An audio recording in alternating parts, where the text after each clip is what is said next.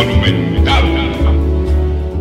La radio de Costa Rica, 2 de la tarde con 7 minutos. ¿Qué tal? Muy buenas tardes, bienvenidos a Matices. Yo soy Randall Rivera. Les agradezco mucho que nos acompañen en arranque de semana laboral. Muchísimas gracias por estar con nosotros. Por dicha, en horario normal y después de un fin de semana en el que todos nos sentimos más positivos tras el triunfo de la selección nacional ante Japón. Porque por supuesto que buena parte de la agenda noticiosa del día, de la semana y del mes, trastocando un poco, por cierto, el tema navideño, pasa por el Mundial de Fútbol. Hoy vamos a hablar de pensiones, vamos a hablar de economía del comportamiento, y por eso voy a presentar a mis invitados de esta tarde. Primero, Marco Vargas, que es el gerente comercial de Benevital. Marco, bienvenido a Matices, ¿cómo estás? Eh, muy bien, Randall, muchas gracias. Buenas tardes, este, principalmente a nuestros radioescuchas. Eh, también muchísimas gracias a Silvia, a Nilo, que, que nos acompañan hoy. Y efectivamente, este, venimos hoy con, con un tema que ahora cuando lo empecemos a desarrollar, espero que, pueda contribuir eh, a llevar un mensaje eh, hacia la población afiliada a los diferentes fondos de pensión, en cualquier otra operadora de pensiones, eh, que le permita no solo interpretar mejor situaciones como las que han ocurrido este año, sino también poder evaluar de una manera más positiva no solo lo que la gestión que han hecho las operadoras de pensiones, sino también con positivismo, eh, eh, a propósito del positivismo de la selección, también tener positivismo respecto a, a, cómo estos sistemas de pensión, de capitalización individual, en la medida en que entendamos su funcionamiento y cómo trabajan en el largo plazo, definitivamente son el vehículo que nos va a permitir contar para todos y todas con una pensión suficiente para vivir dignamente en el momento de nuestra jubilación. Gracias Marco por estar con nosotros. Don Danilo Ugalde es el presidente de la Asociación Costarricense de Operadoras de Pensiones. Ustedes no lo ven en cámara esperando con el chaleco antibalas desde hace un par de meses porque está bajo ataque. Eh, primero en pandemia porque había algunos que querían sacar platas de las pensiones eh, complementarias eh, para repartirlas, lo que desvirtuaba un poco su concepto. Y ahora, por supuesto, porque la gente está preocupada por los rendimientos negativos de los últimos meses. Don Danilo, así es que no se le ve el chaleco, pero sé que lo anda puesto. ¿Cómo le va? Bienvenido, Matices, ¿qué tal? Don Randall, un placer estar con usted, su estimable audiencia. Para nosotros es un honor eh, poder compartir directamente con la gente y sobre todo con personas que sabemos que lo siguen a usted porque tiene un programa lleno de verdad, lleno de, sabiduría y sobre todo eh, siempre da una buena información a la gente y creo que eso todos lo agradecemos y, un gusto, un placer estar aquí y ojalá podamos aportar algo a esta, a esta discusión eh, siempre eh, bonita que es hablar sobre el futuro y las pensiones. Muchas gracias por, por, estar con nosotros, don Danilo. Doña Silvia Artavia es eh, comunicadora de ACOP, la Asociación Costarricense de Operadoras de Pensiones. Doña Silvia, ¿cómo le va? Muy bien, usted, Randall, muchas gracias y saludos a usted y a toda la audiencia. Estamos encantados de poder compartir con, con todos y poder este, tratar de explicar a, la audiencia todo lo relacionado con pensiones y, y que salgan de todas las dudas que tengan, que sepan que desde el sector somos sus aliados. Muchas gracias, eh, Silvia, también por estar con nosotros. Eh, ¿Por qué hablar de economía del comportamiento y de ahorro? Eh, digo, la gente se pregunta hasta el arranque, don Marco. Digo, un momento en el que tal vez digan, no, no, pero háblenos de los rendimientos negativos, sigan de hablar de ahorro. Ah, vamos a hablar de, eso también y, lo vamos a explicar. el tema de economía del comportamiento y por qué lo considero muy apropiado para, para casualmente también entender el tema de la, de la rentabilidad negativa, eh, tiene que ver con lo siguiente. Eh, para las personas que hemos estudiado economía, eh, o que fuimos, somos economistas, uno de los supuestos eh, iniciales, con que empezamos a, entender y a estudiar eh, los diferentes modelos y teorías económicas, hay uno particular que, que siempre a mí me llamó la atención y es el supuesto de las expectativas racionales. Es decir, cuando hablábamos de la teoría del consumidor, cuando hablábamos de la teoría monetaria, cuando hablábamos de, cómo actuaban los, agentes económicos antes subidas en las tasas de interés, antes los incrementos en los precios, etcétera, eh, todas esas explicaciones traían asociada un supuesto que era expectativas racionales.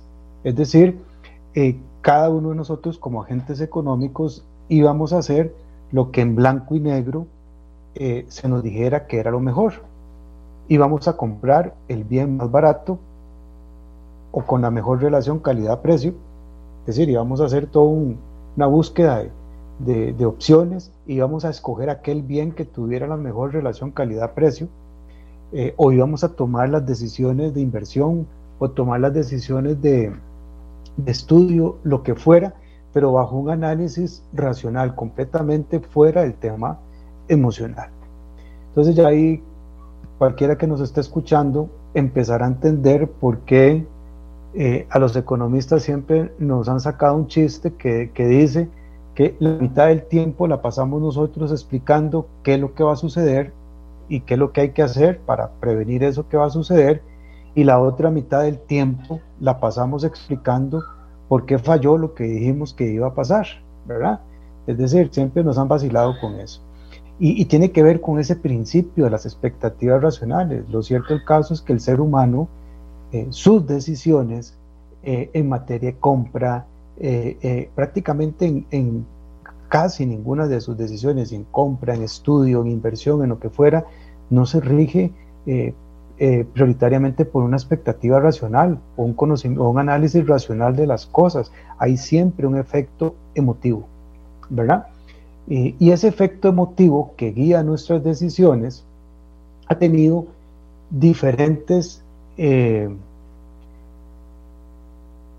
digamos que, fuentes de estudio, desde la psicología, desde el mercadeo, eh, ya una especialización mayor desde el mercadeo que era el neuromercadeo, neuromarketing, pero también desde la misma economía se empezó a estudiar mejor ese patrón de comportamiento de los agentes económicos, porque de, si, si, si, si vamos a, estudiar eh, modelos económicos y teorías económicas, tenemos que entender mejor cómo se comportan eh, los agentes económicos. Ahí es donde viene el concepto de economía del comportamiento, es decir, eh, cómo las personas toman sus diferentes decisiones y qué es lo que hace que, en algunos momentos decisiones, perdón, que son trascendentales, nosotros eh, no las posponemos o no las tomamos y tal vez decisiones que son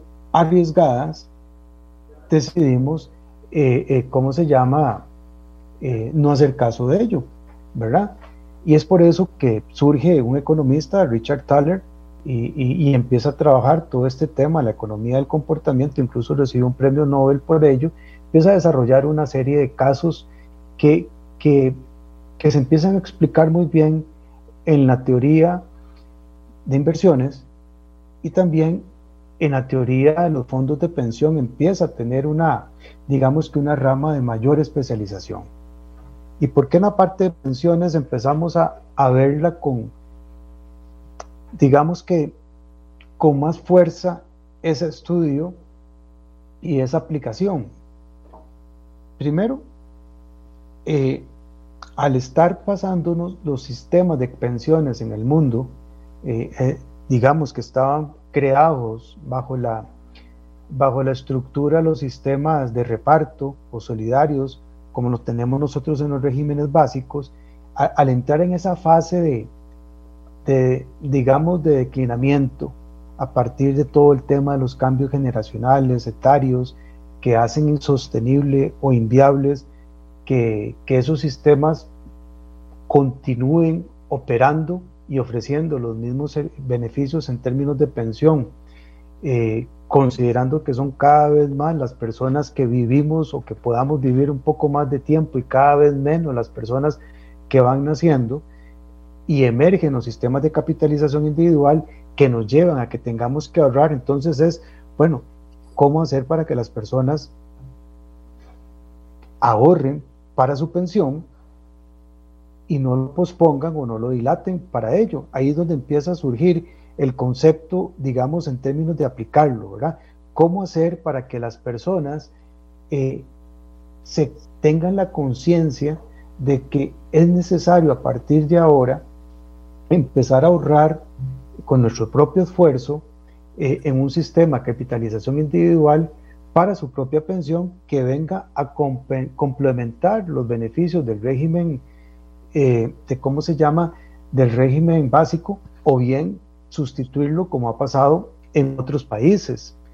Pero si empezamos a hilar un poco más, eh, digamos, más profundo, nos damos cuenta que, que ya esa aplicación ya no solamente tiene que ver con el hecho de ahorrar para una pensión, tiene que ver con, por ejemplo, em, usted lo dijo ahora en el tema de la pandemia, eh, fue lo primero que, que, se pidió, prefiero comer hoy que, saber cómo me voy a defender mañana y vamos a pedir los, eh, eh, ¿cómo se llama? Em, los dineros. Tiene que ver con las decisiones de cambiarme de operadora de pensiones.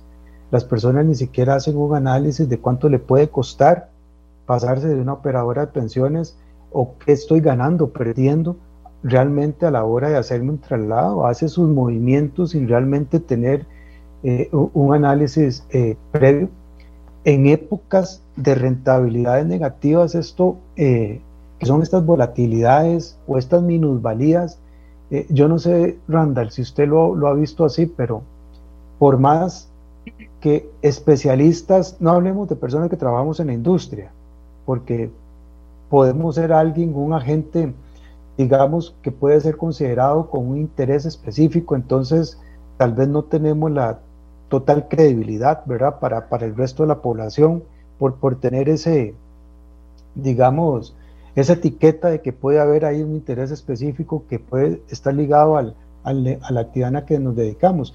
Pero por más que terceros, personas terceras, que no tienen que ver con industria, que no tienen que ver con, con ¿cómo se llama?, con, con, con alguna empresa en particular, levantan la mano, alzan su voz y dicen, es una época en la que hay que tener calma, es una época en la que hay que eh, eh, entender que son movimientos eh, que se están dando, que si bien es cierto son movimientos atípicos, son procesos de ajuste que, que, que se van a ir recuperando en el tiempo, a pesar de que esas mismas voces y nosotros con ejemplos también venimos y decimos, si una persona materializa un traslado de operadora o genera un retiro o lo que fuera, está materializando la pérdida, a pesar de advertencias tan claras, la persona es reacia no solo a poner atención o a escuchar o siquiera darse el espacio para entender qué es lo que esa persona, esa tercera persona le está eh, transmitiendo por su seguridad, por su bienestar y actúa de una manera eh, completamente contraria a, cómo se llama, a, las recomendaciones. Y decía un día esto la, la, la, superintendencia de pensiones o la superintendenta, perdón, doña Rocío Aguilar, que las operadoras tenemos que hacer un esfuerzo enorme en comunicación. Nos, de alguna manera, eh, lo hablaba a nivel de industria, nos lo decía a nosotros, ¿verdad?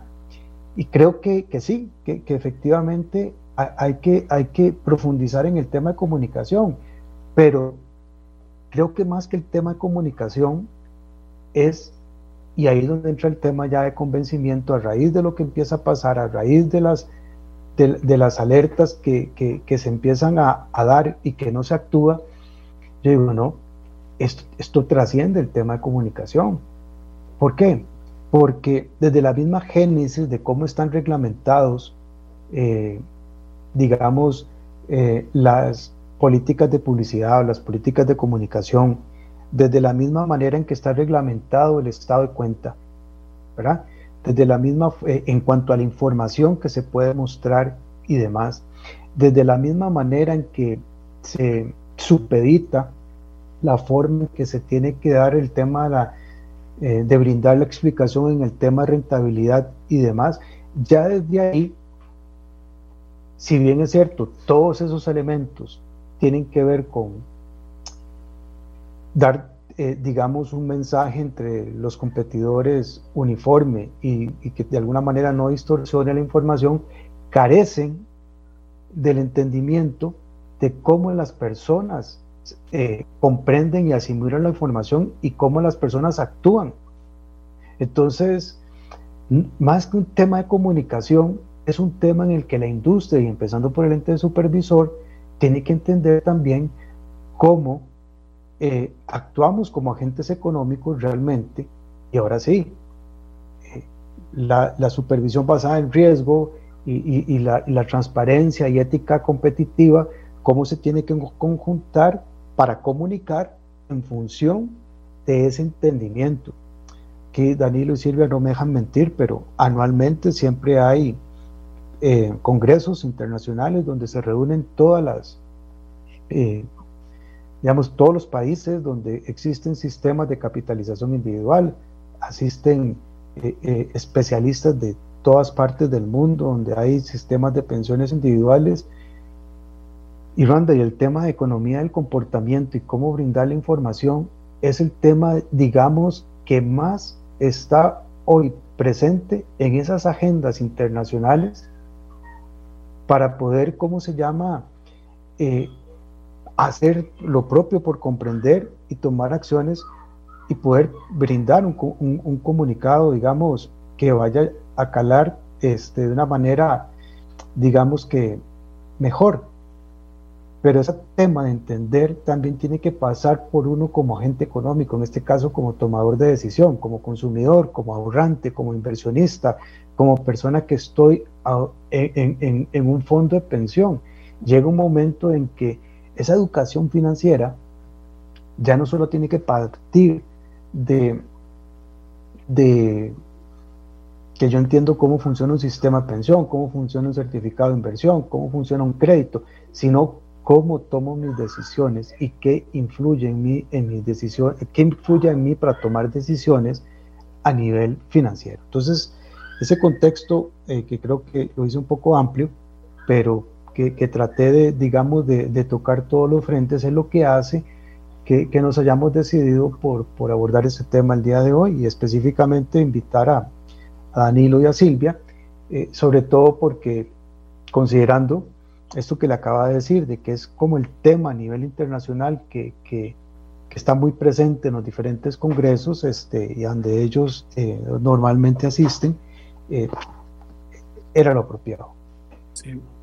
Yo quisiera además poner sobre la mesa algunos puntos que me parecen importantes. Este podrá parecer reiterativo, pero es que cuando no entendemos cómo funcionan las patas de los bancos de pensiones, pues este, realmente mm, mm, perdemos de vista la importancia de algunas de esas. Pero en términos muy generales, muy simples, de la plata que usted gana hoy, si usted se pensionara mañana, más o menos entre un 40 y un 50% de ese monto viene de la pensión del régimen básico de la caja, un 25 más o menos entre un, no, un 25 no, perdón, un 20 vendría de eh, el ROP, del régimen de, pensión complementaria, y usted necesita una tercera pata del banco, que son los planes voluntarios, para eh, llenar, digamos, el ingreso que tiene hoy. Esa es una de las cosas, eso es en términos generales, por supuesto, va variando de persona a persona, pero en términos generales es eso. Número dos, estamos realmente en un año que a todos nos ha preocupado, ¿ok? Pero no perdamos de vista que estamos en un año de un ciclo larguísimo. Es decir, normalmente el ciclo anda por entre los 25 o 30 años de un fondo de, pensión, eh, lo que hace que la rentabilidad y lo que es, finalmente usted se lleva, eh, se mide, digamos, a lo largo del tiempo. Pongo el ejemplo que puse en el último programa. Si yo le doy mil colones a Marco y le digo, Marco, mira, dentro de un año vengo yo a que me devolvas lo que hayas generado con esos mil y resulta que el, de los mil, el primer mes hizo 1150, 1300, 1500, 2000 3 mil, 5 mil y el último mes perdió 300 colones, cuando yo llegué me va a dar 4.700. Yo puse mil, realmente no perdí. Hubo un movimiento, digamos, a lo largo del tiempo que generó eh, rendimientos negativos. Y lo otro, aunque estemos enfrascados en nuestra preocupación este año, tenemos que seguir hablando de este tema, tenemos que seguir hablando de educación financiera y tenemos que, porque no sé, el otro mes, dentro de dos meses, tres meses, empezamos a ver rendimientos positivos y ahora si todos vuelvan a preocupar entonces de el ahorro para la pensión. No podemos dejar de hablar por una eh, situación circunstancial, don Danilo. Sí, don Randall. Incluso eh, creo que es importante aterrizar un poquito más esta, eh, esta teoría del, de economía conductual y ponerlo en estos términos. Las personas pasamos más tiempo en el año preocupados por qué tipo de teléfono comprar que por qué tipo de pensión voy a tener. Y entonces aquí aparece la economía del comportamiento conductual, que lo que procura es que las personas puedan tomar las mejores decisiones con la menor cantidad de información que tienen o que tengan. Em, lo que decía Margo tiene razón, o sea, hay, hay un, eh, las instituciones, las operadoras, la SUPEN, el gobierno en general, puede ser una gran campaña de información, pero si las personas no eh, procuran aprovechar esas campañas o no, no se informan o no dedican un poquito de tiempo a esto, es difícil que puedan entender los alcances de las cosas que, que se hacen. Entonces, ¿qué es lo que andamos buscando? Buscando una forma diferente de comunicación, una forma diferente de abordar a, a, las personas que ahorran, a las personas que nos vamos a pensionar, para explicarle cuáles son los efectos que tienen las decisiones que vamos a tomar el día de hoy.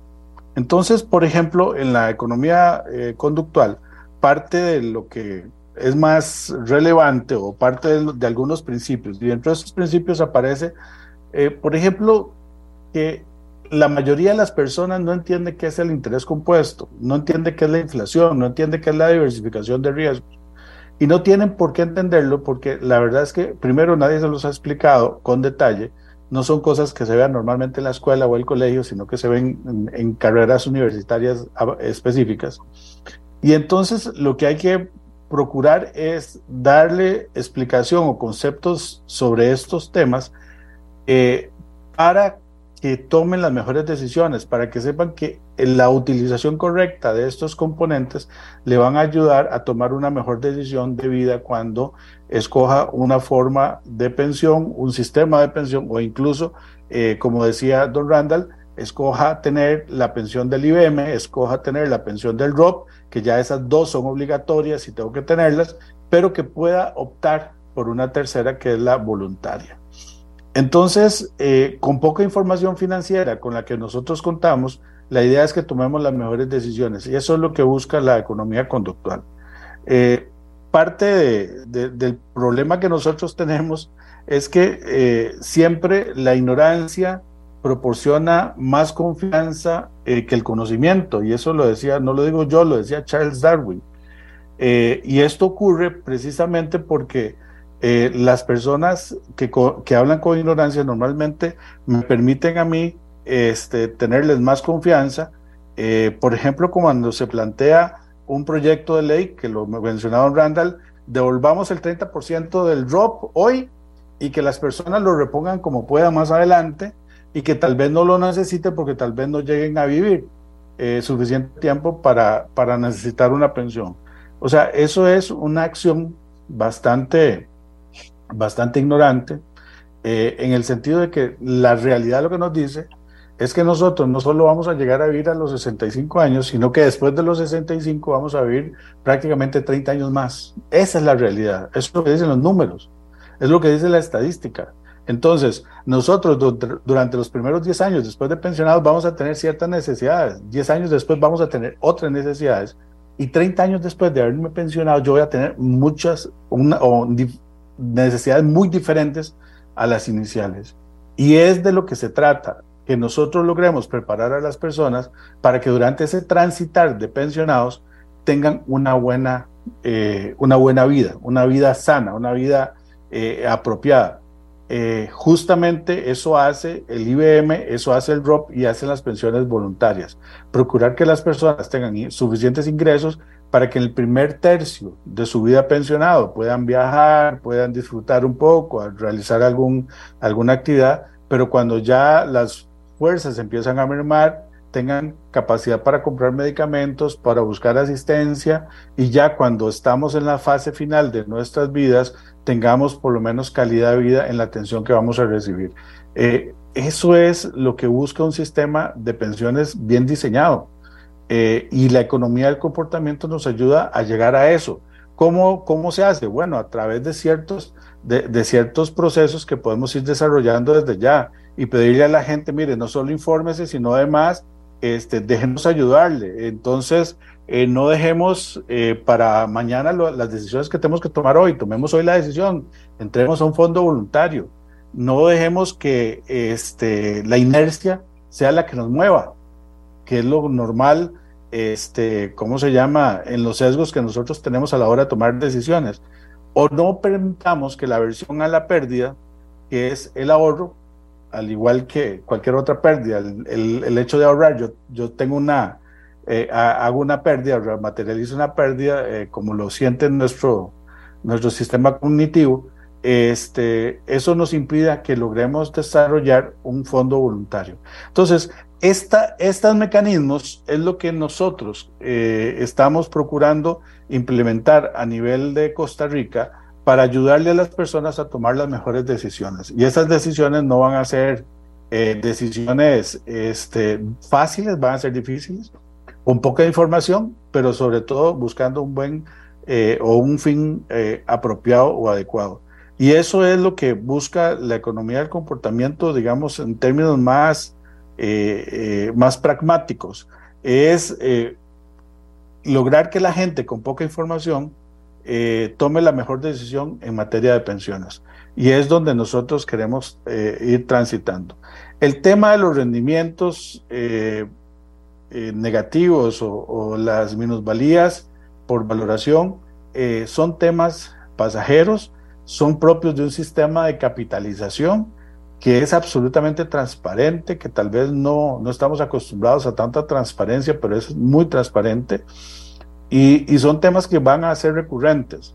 Ya probablemente la segunda o la tercera vez lo veamos con un poco más de normalidad, pero lo importante de esto es que eso no significa que el régimen esté mal, no significa que hay que desarticular el régimen, no significa que las personas estén perdiendo dinero, no significa que los fondos eh, estén desinflándose, sino lo único que significa es que por el modelo de, gestión de la pensión, que en este caso es de capitalización individual, vamos a tener esos tipos de accidentes en el transcurso del tiempo. Así es que yo creo que, que, que vale la pena eh, tener un poco, un poco de paciencia, como bien lo decía don Randall, esto es coyuntural, esto va a pasar ahora y varias veces más, pero lo importante no es en los meses que tuvimos alguna dificultad, sino todo el periodo de 30 años de acumulación que va a ser positivo. No, y es que imagínense cómo se llaman los profesionales que deciden dónde invertir los fondos, porque si todo diera resultado positivo siempre no tendrían trabajo, simplemente se mete este, donde, donde sea. Pero Silvia, es, es, muy importante este tema porque en esta época del año, por ejemplo, cae mucha más plata de la que estamos acostumbrados a circular. Y pareciera que lo menos que nos pasa por la cabeza es pensar en un futuro más allá de enero. Exactamente, eh, un poco para complementar eh, lo, que, lo, concerniente a la teoría de la economía conductual.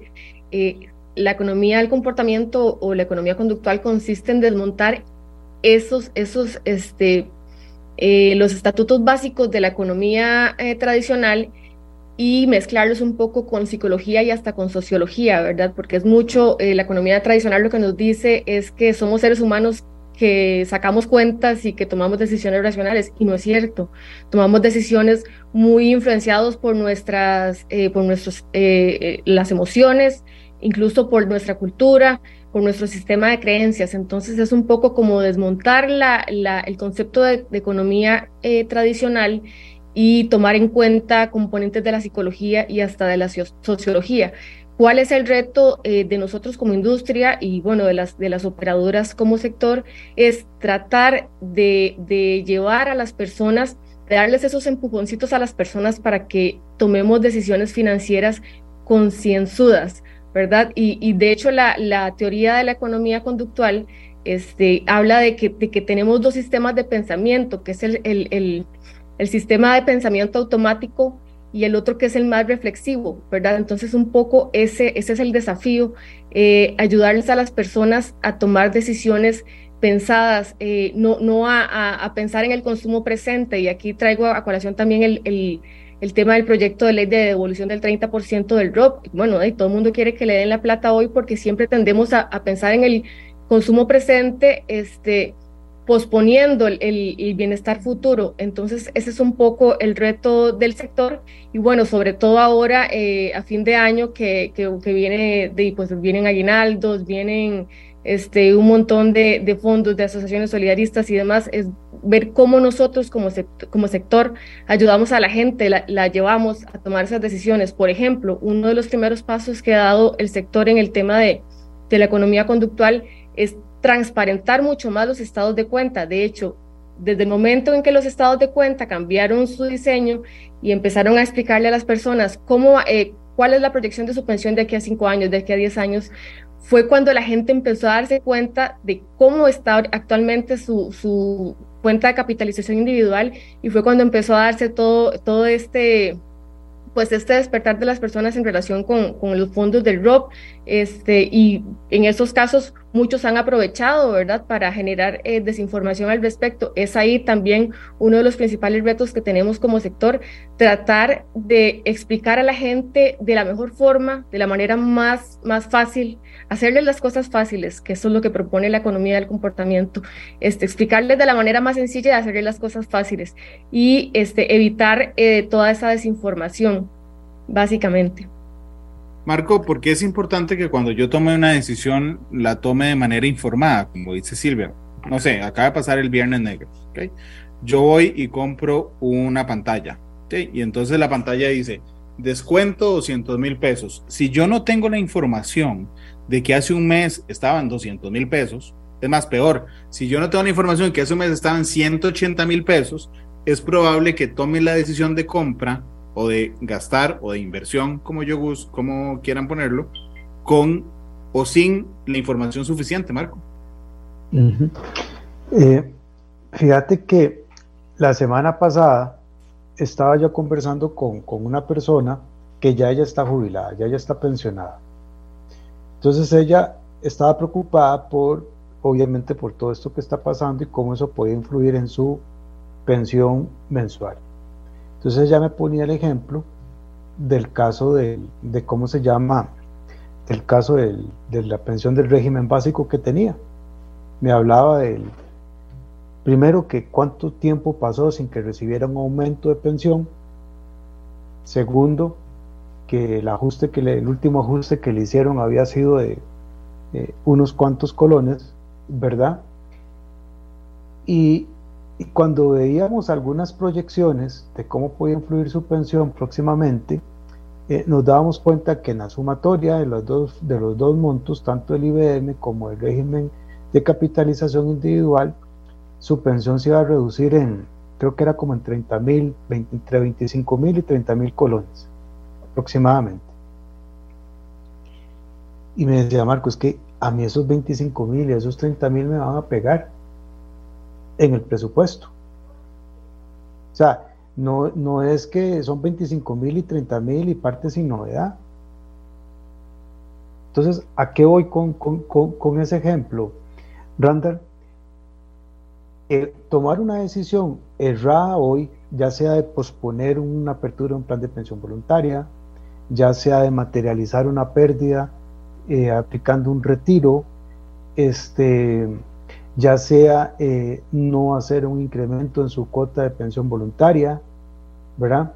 Eh, no revisar su estado de cuenta para ver si su patrono le está haciendo los aportes este, eh, correspondientes, propiciar o aceptar que, recibir un ingreso donde no todo el 100% esté realmente, ¿cómo se llama? Reflejado en, lo que se le, se le informa a la, digamos, a la Caja Costarricense, al Seguro Social, todo ese tipo de decisiones a futuro pueden inducir a que la persona no solo no tenga, tenga una pensión de 25 o 30 mil colones menos, en algunos casos, por ejemplo, en el caso del rock, que puede agregar hasta el 20% o hasta el 15 o 10%, dependiendo de la edad que tenga la persona ahorita, eh, eh, puede significar realmente la diferencia entre vivir con tranquilidad o vivir con, con ¿cómo se llama? Em, de como lastimosamente este, vive mucha persona en este país, eh, eh, ¿cómo se llama? A nivel, este, digamos, de pobreza. Una vez escuchaba a Edgar Robles, que, que, que, yo creo que es una de las personas más connotadas en todo el tema de los estudios de pensión, y, él decía que Costa Rica tristemente ocupa uno de los primeros lugares a nivel mundial donde la población adulta mayor es, en Costa Rica es uno de los porcentajes de la población que digamos que más está eh, eh, ubicada en los, en los, ¿cómo se llama? En los niveles de pobreza. Es decir, que cuando se estudian los niveles de pobreza en el país, eh, una buena parte de esa población corresponde a personas adultas mayores. Y él decía, eso es un problema país, bueno, eso es lo que realmente pasa aquí con, el tema de no tomar decisiones informadas. Eh, yo creo mucho, y sí, el tema del consumo presente, todos de alguna manera lo vivimos, todos de alguna manera eh, lo, palpamos, pero lo que uno tiene que entender es que llegado ese momento, las opciones para recomponer lo que no se hizo tiempo atrás ya no existen o son muy pocas o son muy limitadas o estarán visibles durante poquito tiempo. Capaz que una persona entonces dice, bueno, ahí trabajo hasta los 70 o hasta un poco más de los 70. Pero, pero las fuerzas merman eh, y eso, eso, eso es una situación que, que, que ¿cómo se llama? Que, que lastimosamente es una realidad.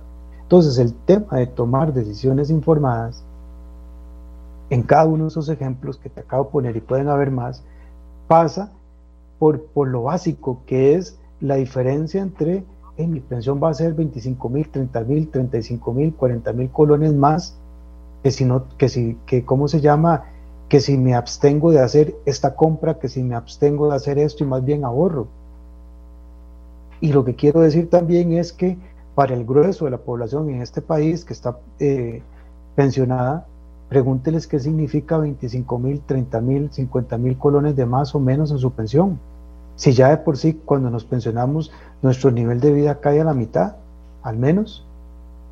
Entonces, eh, ahí es donde está el tema. Monumental. La radio de Costa Rica 2.53 para los conductores. Hace unos minutos se cerró completamente la ruta 32 es increíble que al 28 de noviembre pase esto, pero bueno, está pasando eso porque está lloviendo en ese sector y hay un derrumbe completo. Eh, don Danilo, ¿por qué el tema de la pensión, pero además, digamos, los productos que están junto a la pensión eh, del régimen básico, el ROB, las pensiones voluntarias, deberían estar en nuestra mente en primer lugar siempre, como en estos meses, en que tenemos un ingreso extraordinario, don Danilo, que además no todos sabemos lo que es un interés compuesto, pero tiene intereses altísimos. Sí, claro. En realidad, los temas de pensiones no deberían estar en mente nuestra solo eh, en ciertas épocas, sino debería estar desde que empezamos a trabajar. Eh, la gran bondad que tienen los sistemas de pensiones es que entre más pronto yo inicie el ahorro, más grande va a ser el ahorro cuando yo me jubile. Eh, si, por ejemplo, yo empiezo eh, a ahorrar, por ejemplo, para mis hijos que, que son menores de edad y empiezo con un pequeño ahorro un régimen voluntario, pues obviamente cuando ellos tengan este, edad suficiente para pensionarse van a tener un gran fondo acumulado precisamente por estos factores. En estos momentos o en, días eh, como, como el diciembre, donde hay un poquito más de, dinero en la calle y algunas personas reciben algunos ingresos adicionales, pues no está de más pensar en hacer un aporte extraordinario al ROP, en hacer un aporte extraordinario o abrir un fondo voluntario, eh, porque eso les va a permitir tener calidad de vida cuando nos pensionemos. Mire, cuando uno se pensiona, va a pasar varias etapas. La primera etapa probablemente sea una etapa de yo quiero pasear, yo quiero disfrutar, yo quiero eh, este, hacer un emprendimiento o estudiar o, simplemente pasear. ¿Por qué? Porque no tengo la, perdón, tengo la libertad que antes no tenía para disponer de mi tiempo. Pero pasados unos años empiezan los problemas eh, médicos, empiezan las insuficiencias de salud, y entonces mis prioridades se van invirtiendo y aparece probablemente los nietos y entonces yo quiero ayudarle a mis hijos, a mis nietos, etcétera, etcétera. Y empieza un proceso donde yo em, los recursos que tengo los empiezo a compartir. Y la última etapa en la que nosotros nos vamos a ver eh, eh, imbuidos es cuando ya tenemos deficiencias eh, médicas de salud fuertes, donde tenemos que hacer una fuerte inversión eh, para comprar medicinas, para buscar cuidados especializados, para buscar personas que nos atiendan y que personas que nos den la posibilidad de tener calidad de vida. Entonces, nosotros deberíamos tener el tema de pensiones desde siempre. Eh, incluso los estudios de la OIT revelan que las personas empiezan a, a, pensar en pensiones a los 45 años eh, o más. Y entonces uno dice, bueno, ya a los 45 años es tarde. Si yo hubiera empezado a ahorrar a los 20, tendría un fondo más grande. Si yo hubiera empezado a hacer ahorros extraordinarios eh, o aportes extraordinarios al ROP o a un fondo voluntario, probablemente tendría mucho más dinero si empiezo a los 20 años que si empiezo a los 40 años. El interés compuesto sumado al tiempo es una guía que nos va a permitir a nosotros mejorar los ingresos futuros cuando nos pensionemos. Y creo que no solo hay que pensar eso en los diciembres o en los ahora eh, febreros y marzos, que son las distribuciones de, de, los, de las solidaristas, de las asociaciones solidaristas de dividendos, sino también en todo momento, cada vez que tengamos alguna disponibilidad o podamos posponer un poquito el, el, el consumo para este, mejorar nuestro fondo futuro de pensiones.